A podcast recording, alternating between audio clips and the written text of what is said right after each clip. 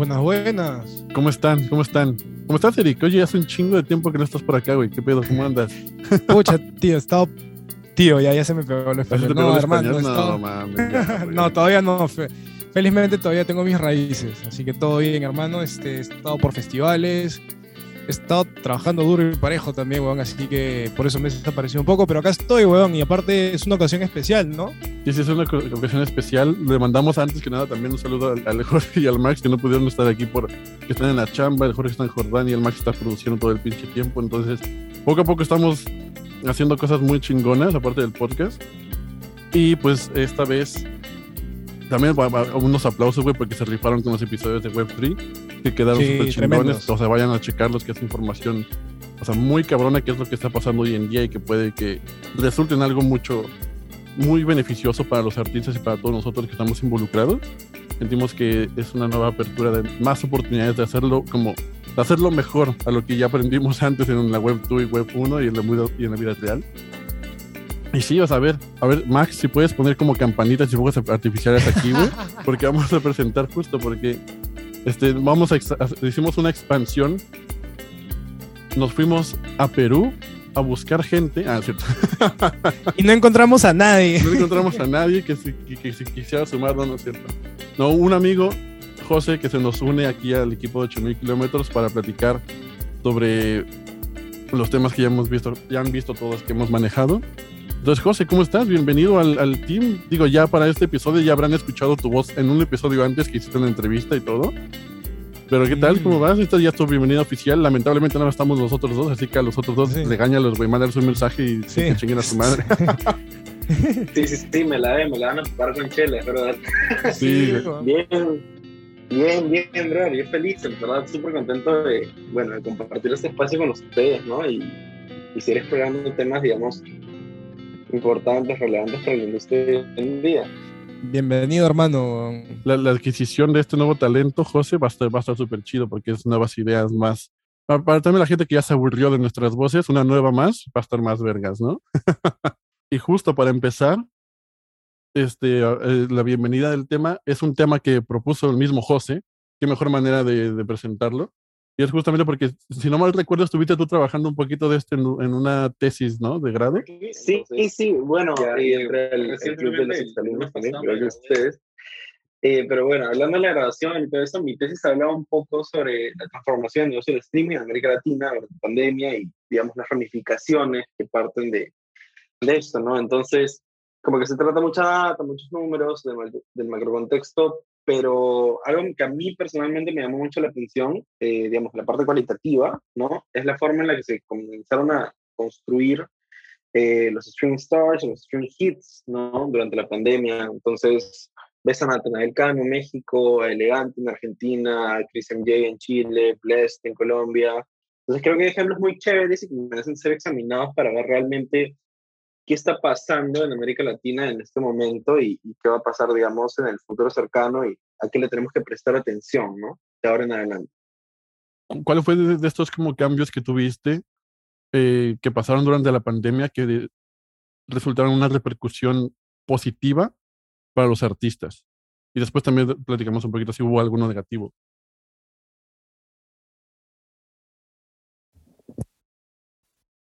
Sí, sí, sí, una. Eh, una de las cosas que me, llama mucho la atención es cuando uno se pone a pensar, digamos, piensa en la cantidad de empresas que se movieron a América Latina en este momento. Piensas tal vez en ByteDance, piensas tal vez en BMG, piensas tal vez en Amazon Music, que se está moviendo como muy, muy activo, ¿no? Entonces, te das cuenta que realmente el, el continente viene creciendo en los últimos 12 años. O sea, ¿qué realmente cambió durante la pandemia? Lo que cambia, digamos, es que los marcadores económicos van para abajo, los marcadores de desarrollo tecnológico van para arriba. Entonces, con ese, digamos, con ese fenómeno inflacionario, si yo tengo un modelo totalmente dolarizado y entro a, Claro. a una economía que actualmente está en recesión, mi poder de- adquisitivo es mucho más fuerte, ¿no? Eso es número uno. Y por el otro lado, ¿no? Eh, con este avance, digamos, de lo tecnológico, a pesar, digamos, de que, de que los marcadores económicos se van para abajo y que y tomando en cuenta, de hecho, ¿no? que la mayoría de los latinoamericanos consumimos ad-supported video, ¿no? O sea, el freemium de video, ¿no? Para música. O sea, se te amplió toda la base de clientes, ¿no? Y se te amplió también todas las, las horas de escucha y las horas de conectividad. Entonces está súper, súper interesante. Pero lo más interesante sobre eso es, cuando va a ser cualitativo, es eh, entender que muchos géneros maduraron, per se. O sea, antes de la pandemia tal vez no estuviéramos hablando de Cumbia 420, ¿no? No estuviéramos hablando de Tevilardo, no estuviéramos hablando de Elegante, eh, no estuviéramos hablando tal vez de la escena de, del urban en Chile, ¿no? que históricamente tal vez es un país al que la industria le presta más atención por, por su movida alternativa que por otra cosa, ¿no? O que Colombia haya el shift formal, ¿no? De este, del vallenato al reggaetón y el reggaetón, digamos, a, a un lado, digamos, más urbano, no comercial, sino más como de hood, ¿no? Que son los casos de Ryan Castro, son los casos de Blessed. Entonces, hay movidas bien interesantes por ese lado. Eh, que examinar y creo que cuando te das cuenta la estrategia de ciertas empresas, llámese por ejemplo eh, Warner o Sony, que han estado súper activos, especialmente en Argentina y en Colombia, adquiriendo talento, te das cuenta que algo realmente cambió en el juego y lo que se viene en los próximos años eh, va a ser mucho más activo no solamente en la parte de streaming, sino, digamos, en, todo el negocio, manera integral. Sí, y yo también siento que es súper importante que las empresas que, como tú dices, que se están adentrando a este mercado latinoamericano, sepan que si bien es un mercado súper como interesante, que ahorita está como en apogeo, que está con un chingo de streams, que todo, o sea, toda la, toda la movida y toda la apuesta está ahí, son mercados diferentes, ¿no? Que igual no se pueden manejar, como hay detallitos que, o sea, no, no puedes hacer como copy and paste de lo que se ha hecho en Estados Unidos, de lo que se ha hecho en España, en Francia, en Reino Unido, en América Latina. Un ejemplo es como lo que tú estabas diciendo de el cambio de la moneda. ¿no? Y el, el, poder adquisitivo de las personas, o sea, a ver, voy a, ¿qué, ¿qué, voy a pagar para Spotify, para videos, para YouTube, etcétera? O sea, como desde ahí, como que se va marcando una diferencia entre cómo el mercado va funcionando, este, con respecto a la industria musical y la manera en la cual los fans están consumiendo estas canciones, esta nueva música, porque al final también ellos son los que dictan un poco el movimiento que se va a volver en un futuro una tendencia. Y aparte, algo para agregar lo que dice Luis, no solamente se evalúa el factor eh, de capacidad adquisitiva, que eso es muy importante en cada región, en cada localidad, sino también la percepción del valor de las cosas. Hay personas que dependiendo de la sociedad perciben el valor de la música de una forma muy diferente. Te puedo dar el caso en Perú, que mucha gente no tiene esa percepción de que debe pagar por música y que la debe descargar gratis y que es algo que no, tiene mucho peso. Entonces, este, también hay esas cosas culturales de la percepción del valor, ¿no? Entonces, para añadirle un poco a la salsa. Que, de y, quisiera, y, quisiera, que indagáramos un poquito más nosotros en esto que tú dices de la propuesta de valor, o sea, la percepción de valor de la música, de cómo lo percibe el mercado latino, ¿no? Porque también eh, en, el, en este tema queremos hablar, to tocar un poquito sobre los géneros regionales, que ya comentaste un poquito tú, José, ¿no? De cómo se fueron moviendo, cómo se fueron creando estos movimientos ¿no? Y estos movimientos al final, la manera en la cual la gente los percibe va a ser debido al valor que la misma industria, la misma escena, los mismos artistas le están dando, ¿no? Entonces, este, ¿cuáles han sido como, ustedes cómo creen que se han creado estos movimientos de música latina poco a poco para que lleguen hoy en día a ser movimientos reconocidos y que suenen en todos lados? Claro, y primero que de hecho es una reflexión que me gusta, me gusta mucho, que no es mía originalmente, es, es de Camilo Vea, de Fuente, un saludo a Camilo. Bueno, bueno el, tema, el tema es, eh, tú puedes pensar, digamos, miras a las compañías que se mueven hoy en día en América Latina y ves diferentes percepciones de realmente cuáles son las prioridades. Entonces, ves a Amazon Music moviéndose con Federico Persen, que ha trabajado alrededor de 10, más de 10 años eh, con Claro y con Claro Música, ¿no? Ves a Apple Music, tal vez, eh, bueno, adquiriendo Juan Paz, que es el go-to, digamos, de lo digital en el mercado latino desde, desde digamos, la parte más temprana de los 2000. O ves, digamos, Altafonte eh, en América Latina, no tenía una persona como Camilo Vea, que antes ha sido, digamos, oficial eh, de Naciones Unidas, sociólogo. Entonces, Creo que depende mucho de la compañía en ese sentido, eh, analizar cuáles son tus prioridades y cómo lees integralmente el mercado. O sea, como tú dices, y yo también concuerdo mucho con la visión de, de, Camilo, ¿no? O sea, el problema más allá, de lo, más allá de lo tecnológico, más allá de lo económico, también es lo social, ¿no? O sea, ¿qué valor realmente le puedo dar yo a una pieza de música cuando muchas de estas sociedades tienen como muy instalado en sí mismas de que la música es parte de la vida, ¿no? O sea, de que la música es parte de las festividades, de que la música acompaña de alguna manera eh, todas las cosas que uno hace. Entonces, ¿por qué, digamos, yo voy a pagar por ese, por ese privilegio, entre comillas, ¿no? Porque no se considera como un privilegio. Ese es por un lado. Y por el otro es, que me parece muy interesante, digamos, esto social recién creo que lo están entendiendo ciertas empresas y hemos en de hecho lo entendió creo súper bien a la hora que entró porque por ejemplo o sea tú piensas en música argentina antes de esta movida de, urbano trap etcétera el rock puro. Claro es era el país exportador de rock por lo menos en América del Sur no hacia el mundo. Entonces eh, y después comienzas a ver esta movida urbana no comienza un poco con la estrategia de etcétera no eh, pero hace, por ejemplo, antes de pandemia tú no hubieras pensado que Tiago PZK iba a ser la, la portada, la cara de portada de, de la, la primera campaña editorial fuerte de Amazon Music. ¿Me dejo entender? O sea, hay, hay un cambio integral ahí por ese lado y creo que, creo que las compañías que comenzaron a entender que tal vez ese corte, digamos, más hood, ese corte, digamos, más agresivo a veces, ¿no? Eh, obedece a, a, una simple, digamos, a un simple principio que es los artistas que nacen, digamos, en ese contexto, eso es lo que ven, o sea, eso es en lo que crecen, ¿me dejo entender? Entonces, y la gente que los aporte, la gente que los soporta, eh, digamos, que soporta su audiencia, la gente que, que, nutre, digamos, su crecimiento, es gente que también vive esas realidades. Entonces, sí. claro, en volumen, eso es lo que representa más, ¿no? Y ahí para, para, sumar, igual es de reconocer mucho la labor que han hecho los mismos artistas al momento de ellos crear esta escena, ¿no? Porque si bien estas empresas que, que se han mencionado, ¿no? O sea, Amazon, Tidal, todas estas empresas que están incluyéndose aquí en el, mercado latinoamericano, llegaron como a, con el poder de inversión, con la, con la infraestructura, con el how to de apoyar una escena, pero esta escena ya estaba como, por así decirlo, hecha, ¿no? Y bueno, y si han escuchado como todos los episodios que hemos tenido, hemos tenido invitados que nos han platicado un poquito de esto justamente también. Y reciente yo vi una, una entrevista que, del podcast creativo este, que le hicieron a Duki. Y el, Duki y el Duki decía, pues es que, güey, o sea, yo, no firmo, yo nunca firmé con una disquera, ¿sabes? O sea, porque lo que me ofrecía eh, X, Y, Z, pues yo ya lo, o sea, como que dije, no, pues yo no lo necesito.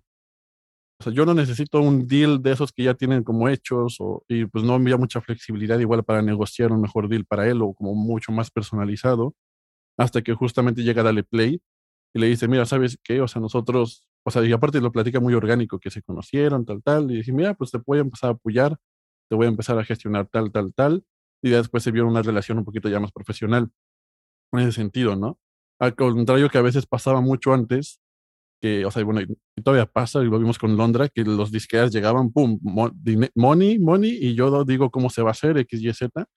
Pero aquí este sentimiento de comunidad que se hizo hablando ahorita, como estamos hablando en Argentina, de que, o sea, son chavitos que se, que crecieron y, vivieron todo juntos, así como en bolita, y entre ellos se fueron apoyando. Y obviamente se van a seguir apoyando, inclusive ya hoy, hoy en día que son superstars, rockstars y todo eso, ¿no? Hay una entrevista de Lesson a Tiago justo de Molusco, en Molusco TV, y él habla mucho de eso, ¿no? O sea, que la gente, digamos, desde afuera hay una parafernalia sobre cómo somos artistas, eh, o bueno, había, ¿no? Una parafernalia sobre cómo somos artistas, cómo es la vida artística, de los brujos, etcétera, y te dice, para nosotros nos conocimos pequeños, ¿no? El man comenzó, creo, desde 10, 11 años, ¿no? A, a, con esto del freestyle, y, y en el camino fue conociendo, digamos, a probablemente todos los artistas argentinos que podemos mencionar que han salido en, el último, en los últimos dos, tres años, ¿no? O sea, que realmente han momiado. Entonces me parece súper chévere eh, que haya madurado la escena, digamos, no en el scope de los, no en el scope de, de las major labels durante mucho tiempo, pero que ahora realmente se den cuenta de lo que está pasando, ¿no? Que a veces el crecimiento no está sobre todo en América Latina, en, en, territorios emergentes, no está a primera vista, ¿no? Toca entender, toca ensuciarse las manos, toca entender el contexto, toca entender los movimientos sociales y de esa manera, ¿no? Saber realmente eh, qué artistas y qué géneros van a representar en los próximos años a qué comunidades, ¿no? Sí, o sea, completamente. Y, o sea, es que hay demasiados, demasiadas vertientes del que podríamos estar hablando, pero también algo que yo he notado mucho, mucho, mucho, para cambiar un poquito, de, eh, es el factor migratorio y toda esta diversidad cultural que se ha dado debido, debido a esto, ¿no? Ya desde años todos migramos y tal, tal, tal, entonces hay, hay de todo en todos lados, al final de cuentas. Y esta cultura que se crea porque tú vienes de un país o tus papás son de un país y te vas a un país que tiene una diferente cultura y hace que se genere una mezcla súper rara, única, diferente, que al final de cuentas también es un movimiento, ¿no? Al final de cuentas también es gente que está creando diferentes cosas porque son, again, hablan de su realidad. Y hemos visto, eh, hemos visto colaboraciones de gente que, por ejemplo, en el caso de México, que tienen trap y toda la esta herencia de la música negra, hip hop, bumba, pero también tienen un mariachi regional, entonces lo combina y sale el, el, corrido tumbado y pum. Y eso está en la frontera y surge y después, yo, a mi punto de vista como mexicano, por primera vez tenemos un género moderno, contemporáneo, que representa lo que, pues, la neta está, o sea, lo, que es México, ¿no, güey? Porque, o sea, la neta, yo no escucho mariachi, güey, o sea, o sea, en mi día a día, cabrón, no, no mames, está cabrón.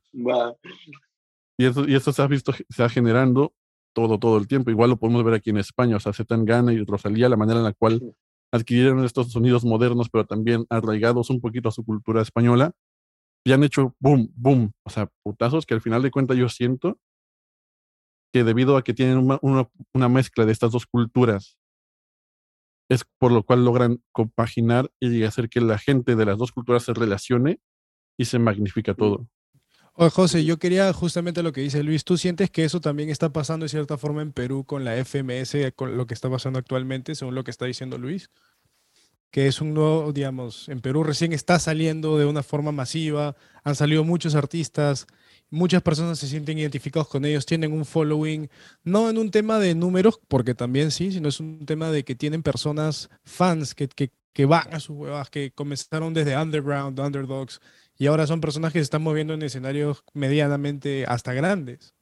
O sea, yo creo, digamos, tratando de abarcar, tratando de abarcarlo todo, creo que en un cambio sistémico, si no hablamos solamente de Latinoamérica, sino de Hispanoamérica incluso, eh, que hay un cambio sistémico en cuanto a cómo se hacen las estrellas, y es que te das cuenta que, si bien es cierto, Latinoamérica en números, por así decirlo, hay mucha gente todavía por cumplir o por llegar a en, en el mercado del streaming, en tema en tema de poblaciones, en, muchos, en muchas poblaciones, digamos, no atendidas. O sea, entonces yo me puedo pensar, por ejemplo, hay 8.5 millones de quechohablantes. ¿Quién suple esa demanda? O sea, ¿me dejo entender? O sea, ¿quién representa realmente al, no sé, voy a poner un ejemplo, ¿quién representa, qué artista representa realmente a, a la comunidad de quechohablante, digamos, o a las nuevas comunidades quechohablantes de Perú, Ecuador, de Bolivia? La única artista que se me viene hoy a la mente como con un proyecto solo, así, conciso, es Renata Flores. Y por el otro lado, digamos, si yo hago el, hago el paralelo y me voy a España, me puedo pensar, ok, si hay un rescate, digamos, como cultural del flamenco y eso está súper chévere, pero por ejemplo, o sea, el fenómeno de Morat, por así decirlo, o sea, es importante entender que esa, digamos, esa, esa gente que de alguna manera no tenía una representación eh, fuerte en lo cultural, eh, digamos, por parte, de la, por parte de la prensa, por parte de la oferta mainstream, ¿no? Hoy lo tienen en, en la oferta independiente y, y Morat encuentra un espacio de alguna manera porque, uno, porque habla de las realidades que, que viven esas personas al día a día y dos, porque, o sea, ¿qué otro, o sea, ¿qué otro artista tiene la fuerza lírica, por un lado, ¿no? Y, y la astucia para representar esas, esas realidades de la manera que lo hace él. Yo creo que esto se combina un poquito también, que yo siento que la labor, igual y la que se deberían enfocar estos nuevos big players que están entrando a América Latina, sería a, apostarle, a, adentrarse, a aventarse literal, a buscar estos artistas que tienen estas voces, ¿no? Que no están siendo escuchadas todavía, pero que ahí hay algo y que pueden empezar a notar que la gente los está siguiendo por algo, porque muchas veces también son artistas que igual no tienen como el, el no sé, el, el, poder, las ganas, el tiempo de poder salir adelante con su arte, ¿no?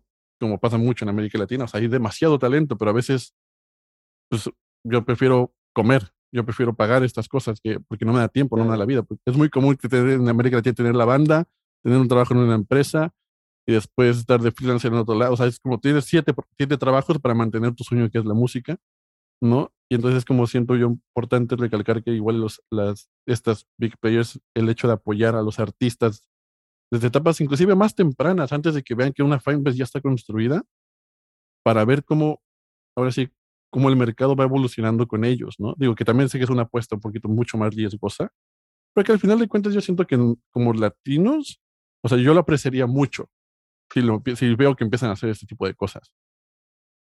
Claro, de todas maneras. Y creo que ahora el futuro, digamos, no sé, perspectiva mía, es, eh, yo enfocaría más en, cómo se mueven, digamos, cómo se mueven las dinámicas sociales en América Latina, porque los números los puedes ver, o sea, eso no, no, es, no hay secretismo detrás de eso, ¿no? O sea, creo que es bastante transparente. Ahora, sí es necesario, digamos, tener una presencia, o sea, estar activos eh, no solamente en calidad de AIRs, ¿no? O sea, no solamente buscando talento, sino también entenderlo el contexto sociológico que, que rige en, diferentes territorios. O sea, yo me puedo pensar, hace años, pensando hacia atrás, ¿ah?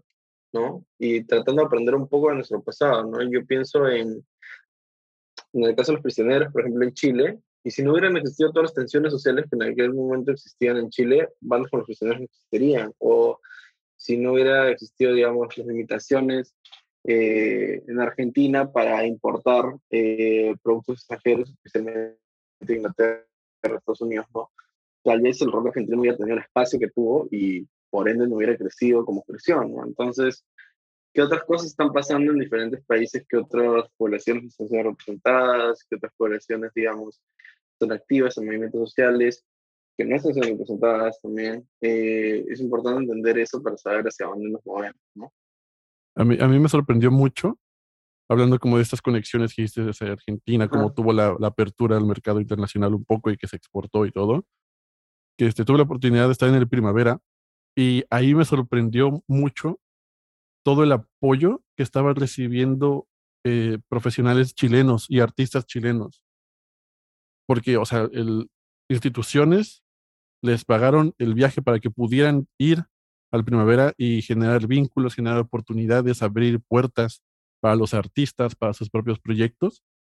Y había hace muchos chilenos y a mí me dio como mucho, mucho gusto porque dije, güey, o sea, no mames, qué chingón que haya personas, que haya proyectos que se encarguen de impulsar proyectos artísticos, que si bien ahorita son independientes, autogestivos y están con todo, o sea, ya, ya, ya bastantes bandas chilenas pueden decir que tocaban en Barcelona en el primavera por eso, güey, ¿sabes? Por este tipo de oportunidades.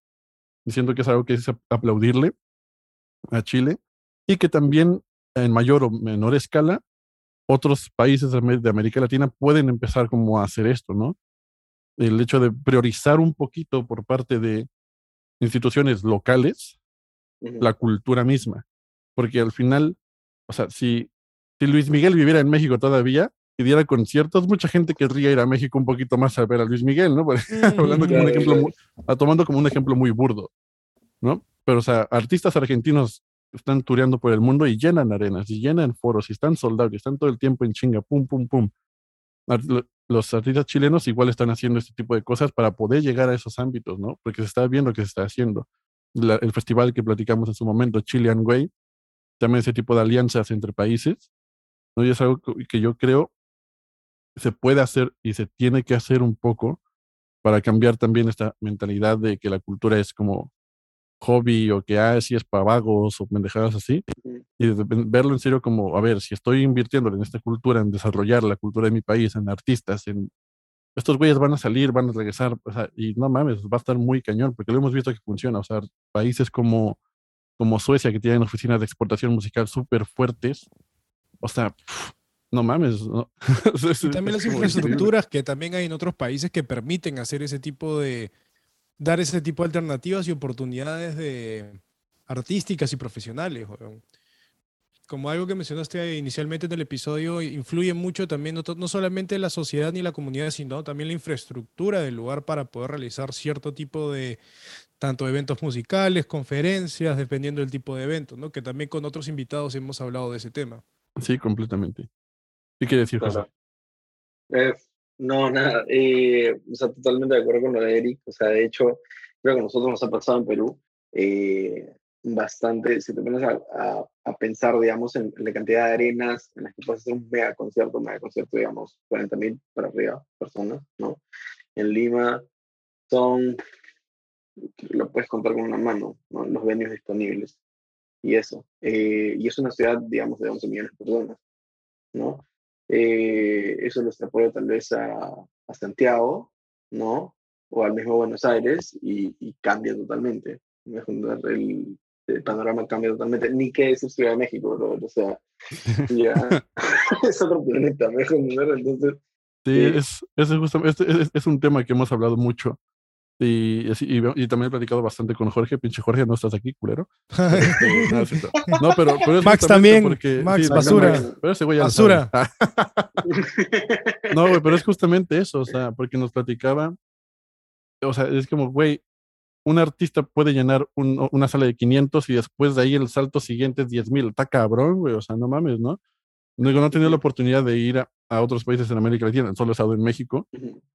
Pero sí, es, o sea, viéndolo en perspectiva y escuchando estos como testimonios, me, me, percato y uno se puede percatar de la importancia de foros, de que la música tenga lugares donde tocarse en vivo para que la gente vaya y conozca y, y, de, todos los rangos. O sea, un, un, conciertito en tu casa para tu familia y amigos.